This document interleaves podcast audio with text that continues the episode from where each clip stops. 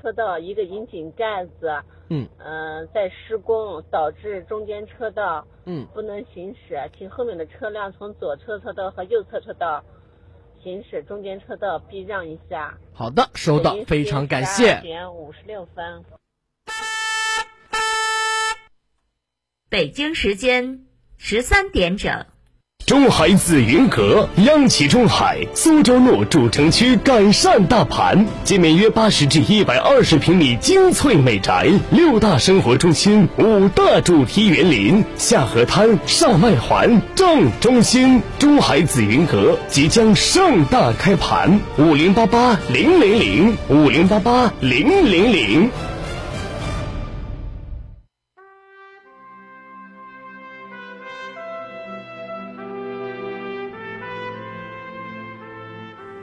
历史与诉说，秦理与真相。欢迎收听广播剧场。《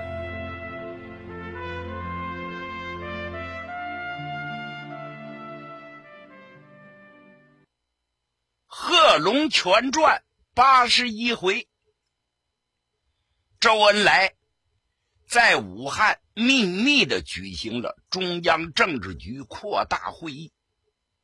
参加这次会的都是共产党内重要的人物，一共有李立三、聂荣臻、贺昌、严昌仪、叶挺、邓中夏、恽代英、谭平山、李立三等十二个人。当恩来同志布置了要南昌起义的消息，参加会的人是十分亢奋。李立三站起来说：“早就该这样了。现在敌人把屠刀架到我们脖子上，我们共产党人每天都在流血牺牲，就是因为我们自己没有武装。因此，这次南昌起义是势在必行，我双手赞成。”他说完之后，大伙是一致表决通过，同时选出周恩来。作为这次总指挥部的书记，周恩来啪啪啪啪，把在座的人做了分工，谁干什么谁干什么，详详细细都做了交代。周恩来是非常精细干练的人，大家是心服口服，而后各自分头行动。您想这在什么节骨眼儿？武汉是一片白色恐怖。到处是军警林立啊！如果发现他们，肯定就得牺牲，就得说共产党人不怕流血牺牲，就在这白色恐怖笼罩下，依然坚持工作。说书人一张嘴表不了多家的事情，大家既然分头工作了，咱们就一一进行交代。按下这些同志们，咱不说，翻回头来再说汪精卫。自从他提出分共以后，马上采取行动，就进行了白色恐怖。先脚送走了朋友客人，第二天就举起了屠刀，疯狂逮捕屠杀共产党人。杀一般的人呢，他觉着解决不了问题，他的心头大患就是俩人，一个是叶挺，一个是贺龙。为啥呀？因为他们俩是带兵的指挥官，手中握有兵权。这两个人一旦要叛变了，可要了命了。怎么办呢？他睡不着觉。经过琢磨之后，他定了一条毒计。他暗中派人告诉北伐军第五路军总指挥朱培德，在琵琶亭设宴，请贺龙、请叶挺参加。而后想方设法把他们骗上庐山。汪精卫说：“我在庐山等着，叫他们两人去参加军事会议。他们俩不去，还则罢了；去了，嗯，在庐山把俩人干掉，而后把他的兵权接过来，他们所领导的部队再分别解散。你说这招够毒辣的不？朱培德是汪精卫的人。”自然听汪的了。接到密令之后，马上行动，就在九江的琵琶亭准备了一大桌丰盛的上等酒宴，下了大红的帖子，同时叫副官打了电话，把贺龙、叶挺全请来了。参加这次宴会的不仅是他们两个人，有朱培德的参谋长，有第四军军长黄其祥。第九军的军长金汉鼎等等等，一共是九个人。酒过三巡，菜过五味。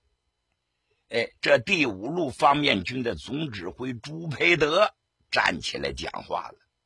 哎，你还别说，朱培德这个人表面呢长得还挺富态，上中等的个儿胖墩墩的，四方大脸，红光满面。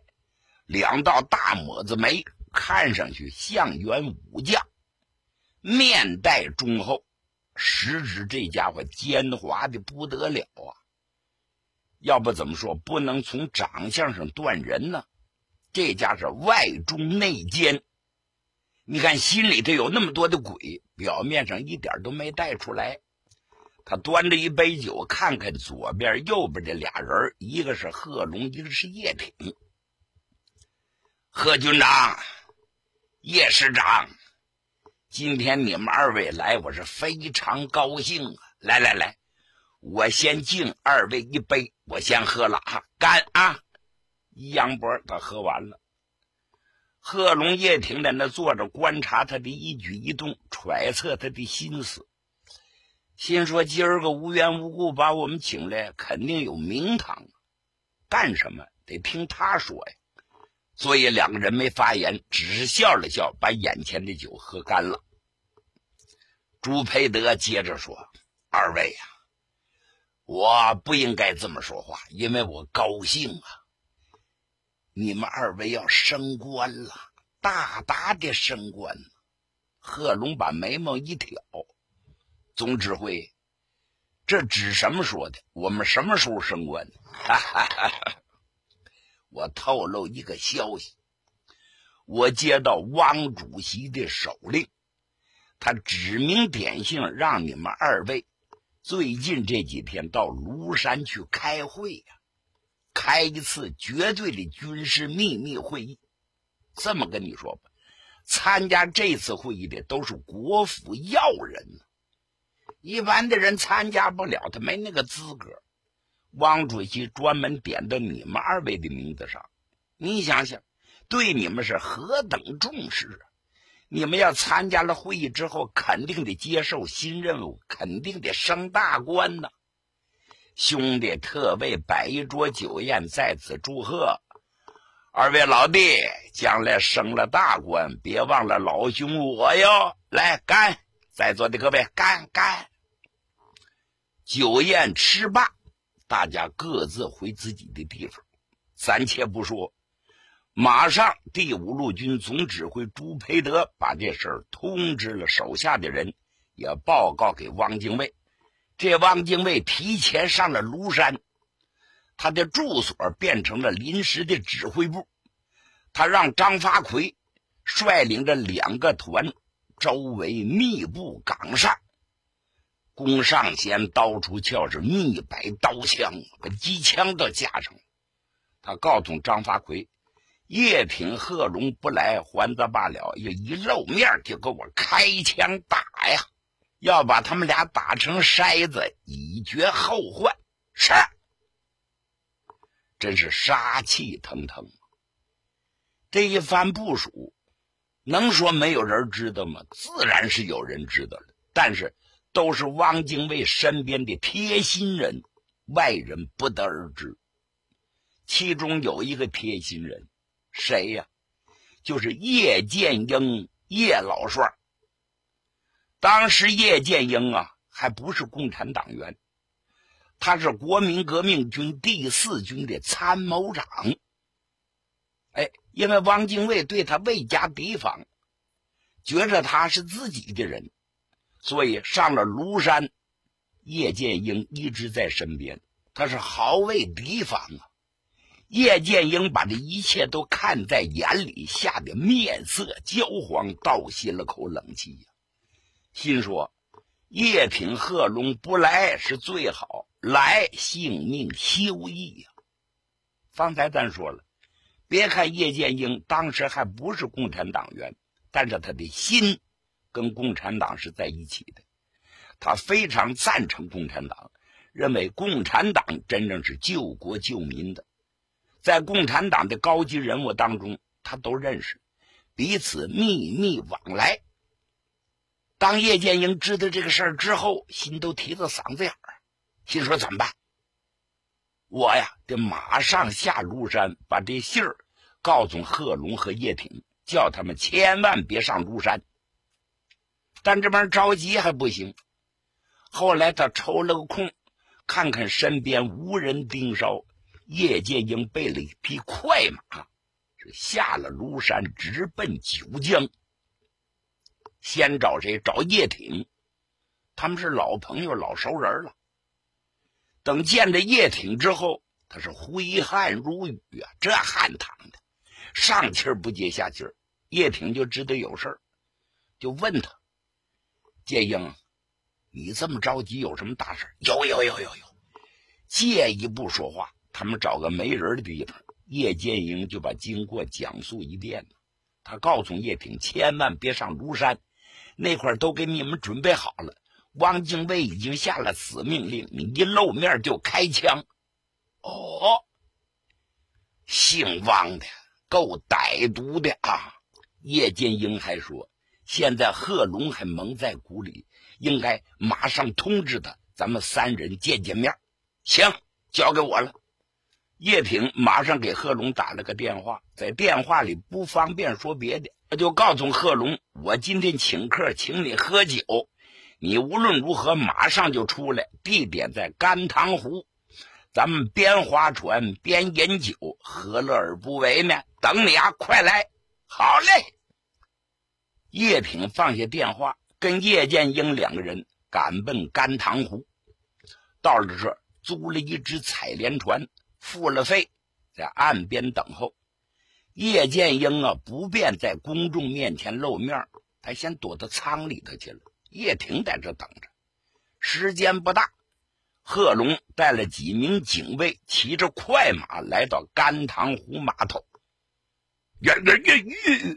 把马匹带住之后，贺龙是甩蹬下马，一看叶挺真在这候着他呢。贺龙还不知道怎么回事呢。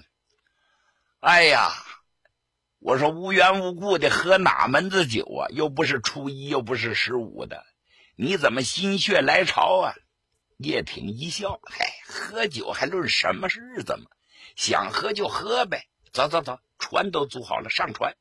贺龙点头，让其他的人在码头等着。他跳上船去，到船上一看，还有个人，一瞅认识叶剑英，第四军的参谋长，他就知道这里头有事儿，但是他没多说话，怕别人听去。这时候，叶挺拿着竹篙一点，按小船滴溜一转头，哗。奔甘棠湖深处冲去，那里边芦苇都多高啊，树木交杂，找了个最僻静的地方，把船只停住。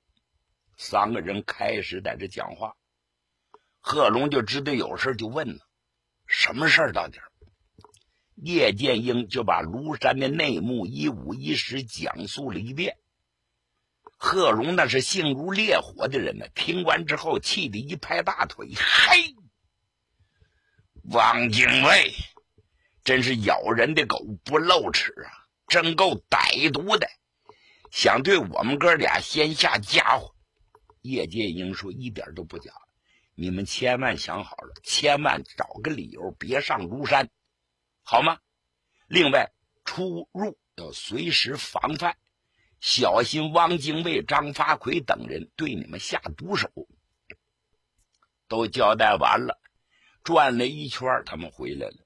叶剑英啊，怕时间耽误长了，引起汪精卫等人的怀疑，传达完了，叶剑英先回了庐山了。叶挺和贺龙分头行动。单说贺龙，骑着马回到军部，气得这肚子咕噜咕噜的。拎着马鞭子正往里边走，参谋长陈玉新在里边出来了。陈玉新是汪精卫的人，打入二十军内部，就在贺龙身边监视着贺龙的一举一动。贺龙还往里走呢，没等脱衣服呢，陈玉新就迎上来了：“军长，您上哪儿去了？什么事儿？”贺龙从心往外翻他，因为不是一路的人嘛。陈玉新就说：“刚才汪主席亲自给你打来电话，说请你上庐山开会，明天九点必到庐山，他在那等着你，说让你参加一次重要的军事会议，是吗？”哈哈哈哈哈！汪主席真是赏给我脸了啊！呃，轿子我都准备好了。您是否明日准时上山？俩字儿。陈玉新一听傻了，什么俩字儿？不去。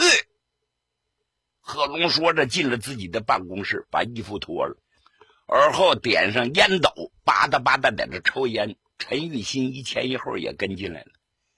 军长，这您不能不去啊！一是主席的命令，二一个参加重要的军事会议。您哪能不去呢？那叫汪主席多难堪呢！哎呀，哪那么多废话呀！我说咱俩商量商量，你代替我去吧。我，哎呀，军长，我算个啥？我是个小小的参谋长。再说呢，我到部队里的日子也不多，对二十军的情况不太熟悉。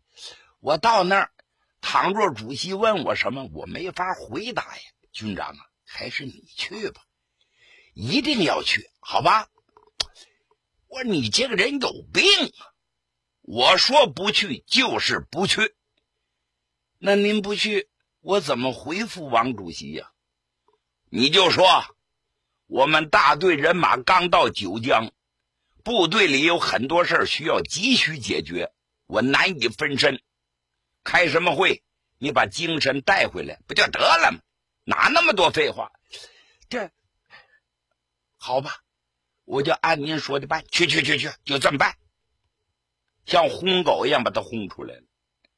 其实陈玉新呢也不知道内幕，他这个身份没有资格知道这些事儿，但他知道叫贺龙去，肯定对汪主席有好处。他怎么汇报咱不说，单说贺龙，气得鼓鼓的，心说话啊，对老子我要下家伙。汪精卫呀，汪精卫，恨不能一枪我打你俩眼儿。这个事儿完全是真事。贺龙曾经在日记回忆录当中写过，他怎么写的呢？他说那是军阀争雄的时代，我选准了跟共产党走这条路。好，汉口的家属来不及疏散转移了，八抬大轿也不要了。把脑壳憋到裤腰带上，下定决心，刀架在脖子上也要革命，跟共产党参加举行八一南昌起义。当时叶挺、黄其祥司令部设在甘棠湖中的一座庙里。朱培德走了以后，叶挺同志、叶剑英同志和我三人在湖中小华子上开了一个会，我们谈到并决定了三件事。第一，不去庐山。张发奎的队伍集中到德安，我们研究不到德安，而是开牛行车站到南昌去。第三，决定叶挺的部队明天，也就是二十五日开拔，我的部队后天，也就是二十六日开。我的车皮先让给叶挺，我们在南昌不见不散。这是贺老栓的回忆录，就证明当时确有此事啊！就在这天，贺龙在九江饭店召开了营以上的军官会议，因为要开拔了，有些话不能不说呀。会上，贺龙宣布了南昌起义这件事，并宣布愿意跟着共产党走的，我双手欢迎；不愿意的可以离开，但不许拉走队伍。贺龙当时说话的声音十分洪亮，情绪非常激动，他的声音回荡在大厅里，也激荡着每一个军官的心。这二十军的军官呢，大部分都是贺家的班底。听完了之后，大伙几乎是异口同声：“军长，你说怎么干，我们就怎么干。我们是跟定你走了，你上哪儿去，我们跟着。”你看，有的人嘴头上虽然那么喊，心里头未必是那么想的。有一些胆小怕死的人。想到共产党正在倒霉的时候，这心里啊就敲起了鼓啊。还有一些反动军官听贺龙讲的什么要投共产党，连夜卷行李，带着金银财宝就溜了。什么样的人都有。咱们单说叶赫两部在九江稍作准备，便按照中央的命令，于一九二七年七月二十六日。先后登火车向南昌开去，一场震撼中外的南昌起义序幕拉开了。贺龙后来回忆说，起义是在武汉就决定了的。原来有两个机会，一是武汉的阵亡将士追悼会，一个是我们二方面军几个新军长的就职典礼，就准备下手，但是都没有成功。在汉口，我和叶挺谈了，准备在追悼会上干掉汪精卫，后来未能实现。很明显，是上边没有批准。这个上边是谁呀？就是陈独秀他们。咱们翻回头再说汪精卫，一切都安排好了，鱼饵下去了，就等着钓大鱼呢，心中是十分得意呀。以为叶赫二人是必除无疑了，如果除掉了他们两个人，就等于去掉心头一块大病啊。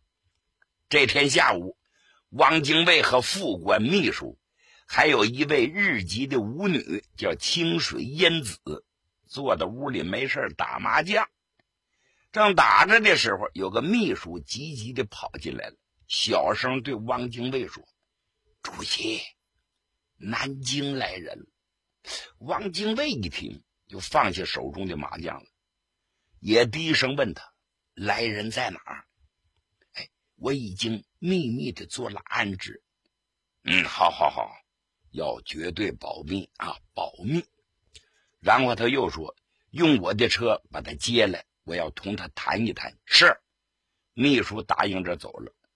功夫不大。一辆小车停在汪精卫的官邸，从车上下了一个四十五六岁的中年人。此人下车之后，由秘书领到了小客厅。来的这个人呢，胖胖大大的，也挺富态，戴着一副墨光眼镜，穿着一身便衣。此人是谁呀？是蒋介石手下的一名亲信，姓冯，叫冯超。字永济，冯超见过汪精卫，坐下之后，汪精卫细声细语的就问他：“啊，原来是永济来了，你来时介公有什么话说吗？”介公就指的蒋介石。冯超说：“汪主席，蒋总司令要我转告您。”望汪主席，停止东征之举。蒋总司令说：“当前北敌未破，互相残杀，必渔翁得利。”冯超看了看汪精卫，见他听得挺认真，又接着说：“为使宁汉齐心，蒋总司令决定下野，自此放弃军人生涯，东渡日本去考察。”汪精卫不听则可，听完之后大吃了一惊，深感意外。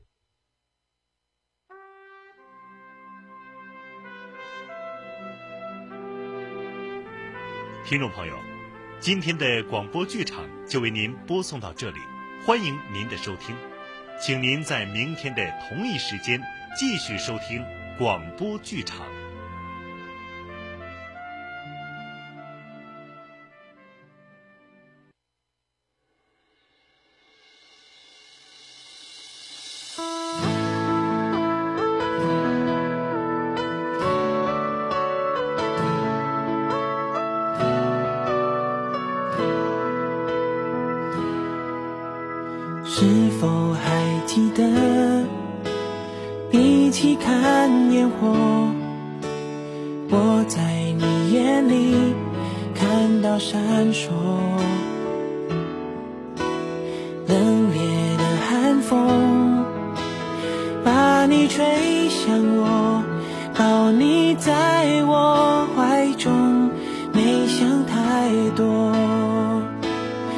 情里的心动。常常让我难以去琢磨，付出感情太多，原来多情人总悲伤的最终。想起你的拥抱，这感觉短暂几年，在你我之间，有时说变就变，就像烟火，下一秒消失不见。想起你的微笑，这画面短暂纪念，放在心里面。你说过的永远留在昨天，就当它是我最美的。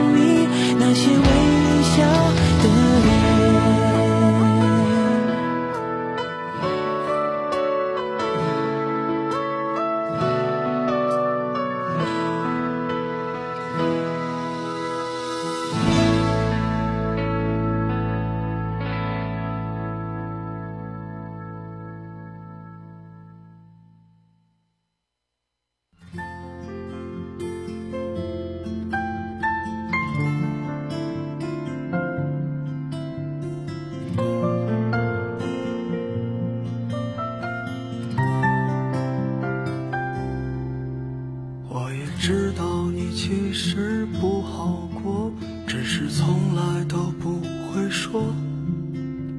把脆弱的心放在别人看不见的角落等到夜深的时候才是你一个真实的自己。那满身的伤痕我想你也很疼。我在凌晨三点醒来的夜里，想起失去的你。曾经说着永远一起，现在却不再联系。就算时间它模糊了很多的东西，我依然在深爱着你。如果当时的我。